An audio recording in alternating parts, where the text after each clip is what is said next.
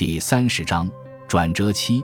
这次十字军东征声名扫地，霍恩施陶芬冯康拉德和路易卡佩的名誉受到打击，曼努埃尔科穆宁受到指责，教皇尤金和圣博尔纳一起背负了精神负担。在势力和重要性均处于第一梯队的欧洲王宫里，只有西西里国王罗杰未受损害。此时，有人号召马上发动第三次十字军东征，以洗刷前一次的耻辱。而罗杰成为他们关注的焦点，局势之讽刺想必引得罗杰发笑。他能成为十字军战士，不是因为性情或信念，所以能在最后的场合毫无顾忌地对那些头脑不清的西方人取得政治优势，而且他还准备再这么做一次。至于海外的基督徒的命运，他毫不关心，那是他们活该。他自己总是向着阿拉伯人，可是。黎凡特又在吸引他，他难道不是合法的安条克亲王吗？他甚至可能是合法的耶路撒冷国王。更重要的是，他必须在拜占庭的攻势中保护自己，而把十字军东征做到极致就是最好的保护。因为曼努埃尔此时不受欢迎的状态持续下去的话，罗杰就能很容易让任何一支新的十字军调转枪头进攻曼努埃尔。因此，罗杰愿意接受西方复仇者的角色，准备塑造自己的新形象。此事颇为奇异。首先，这就是他去波坦查会见法国国王的原因。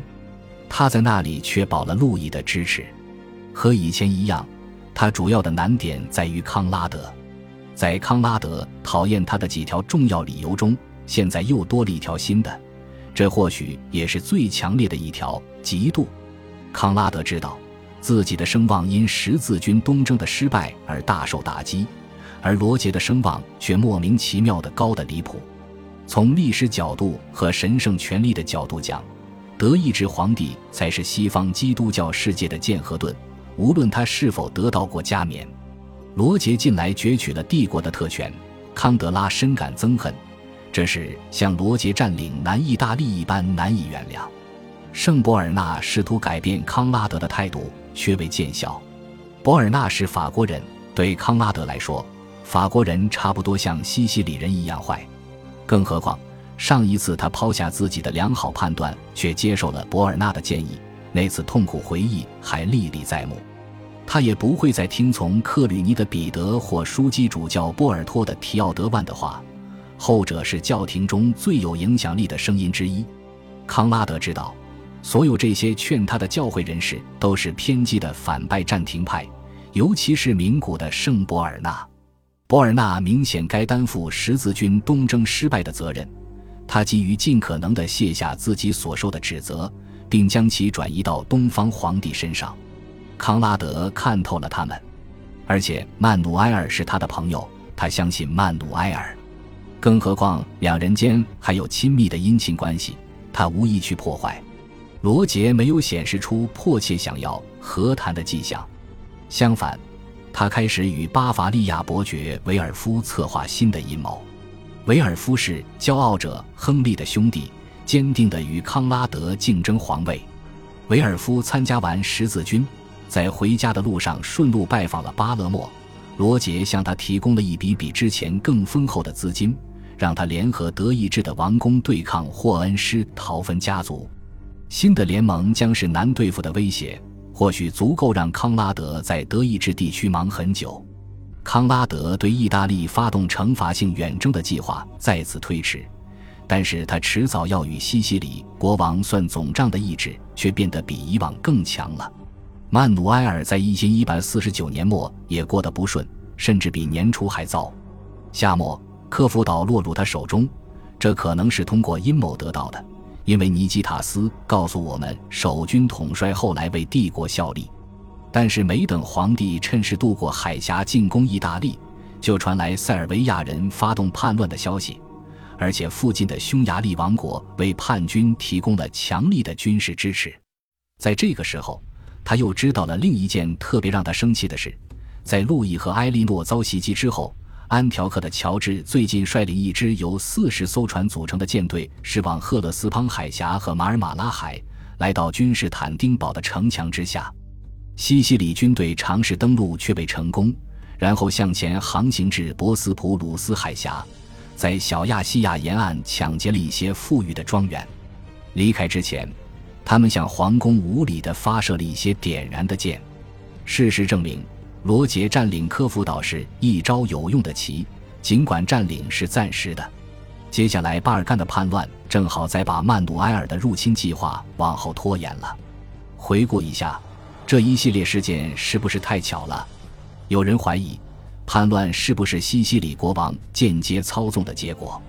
编年史家们慎重的不加评论，也许他们自己也不太确定。不过，这很有可能是真的。罗杰的姐姐布希拉嫁给了匈牙利国王科洛曼。他自己也一直与匈牙利国王保持着密切友好的关系。如果我们的怀疑属实，那么一千一百四十九年必定是他外交技巧的最高峰。罗杰面对的是中世纪时可能出现的最强大的军事联盟，即东西方帝国的军事联盟。在两个帝国同时存在的六个半世纪里，他们很少在军事上联合起来。两国本要全力合作，但是不出几个月。罗杰就让他们无法行动，这项功绩让他足以与他的叔叔罗贝尔相媲美。一千零八十四年，罗贝尔让自己面前的两个帝国的军队朝各自的方向退却了，但是罗贝尔有三万人的部队撑腰，罗杰却没有动用一兵一卒。还有另一个不同点，吉斯卡尔有教皇支持的优势，而对罗杰而言，教皇尤金的态度依旧不明朗。教皇当然不会忘记罗杰在南方直接与自己的国家相邻，这是常年戳在教皇肉体里的一根刺，不好拔，有时还很危险。另一方面，西西里国王现在表现得很友好。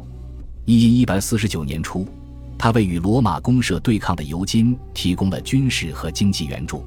尤金见局势持续恶化，知道自己无法指望远在东方的康拉德前来相助，于是接受了。就这样，一支由塞尔比的罗伯特率领的西西里军队帮助教皇于当年年底返回拉特兰宫。自那时起，教皇依旧不信任罗杰的动机，却把罗杰看作有用的盟友，不会办没有借口就挑战他的蠢事。因此，教皇动摇了。一千一百五十年夏初，他收到了一封来自西西里国王的书信，要求与他会面。他依旧举棋不定。罗杰的意图很明确，似乎对他而言，不久后他与两个帝国之间就会发生军事冲突，这可能是一次攻击行动。他想率领西方世界的军队发动一次新的十字军东征，对抗曼努埃尔·科穆宁所代表的异教徒。为了这个目的，他想找到大量盟友，至少首先要得到教皇的祝福，或者他也有可能进行一些防守行动。他现在的拖延策略能拖住两个敌人，却不可能永远奏效。康拉德已经对维尔夫家族取得了重大胜利，曼努埃尔也在恢复巴尔干的局势。或许不出一年，两位皇帝就能发动拖延已久的攻击，入侵罗杰的领地。这样的话，罗杰能信任的盟友就更少，教皇的支持就更有必要了。切普拉诺小镇恰好位于西西里王国和教皇国的边境上。七十年之前，正是在这座小镇里，格里高利七世体面地向罗贝尔吉斯卡尔授予了封地。或许是此事让罗杰获得了鼓励，因此在一一五零年七月，他前往切普拉诺会见尤金。现在他的首要目标和最重要的目标就是获得相似的受职仪式。为了达成目标。即让教皇正式承认他的最高统治权是合法的，他准备做出让步，没有什么能阻挡他获取西欧的领导权。他准备开出的合理价码有：西西里主教的任命权，准许教皇的使者进入西西里王国，甚至是世袭的派遣教皇使节的特权。但是切普拉诺也见证过破裂的谈判。毕竟，罗杰和教皇卢修斯的上一次不欢而散的谈判才过了六年，而双方都吸取了教训。罗杰接下来与卢修斯继任者的谈判也无法事先知道结果。教皇刚刚被迫再次离开罗马，如果罗杰打算继续让西西里军队提供帮助，或许能有效地吸引教皇。为了对抗这一点，返回德意志的康拉德招募军队，组织力量，想迅速洗刷进来的耻辱。他考虑及早开战，这样一来，尤金就不太可能确认罗杰的王位，因为那样康拉德的力量就会被削弱，教皇的地位就会陷入危险。这一点得到了证实。康拉德或许已经对教皇施加了压力。科尔比修道院的院长维巴尔德的书信雪片般送往教皇处。维巴尔德曾被罗杰逐出卡西诺山修道院，罗杰是他不共戴天的敌人。而此时，维巴尔德是康拉德最亲近的教会事务顾问。可能身处切普拉诺现场的索尔兹伯里的约翰告诉我们，罗杰做出了他所能做的让步。但是他的祈祷和礼物均未见效。感谢您的收听，喜欢别忘了订阅加关注，主页有更多精彩内容。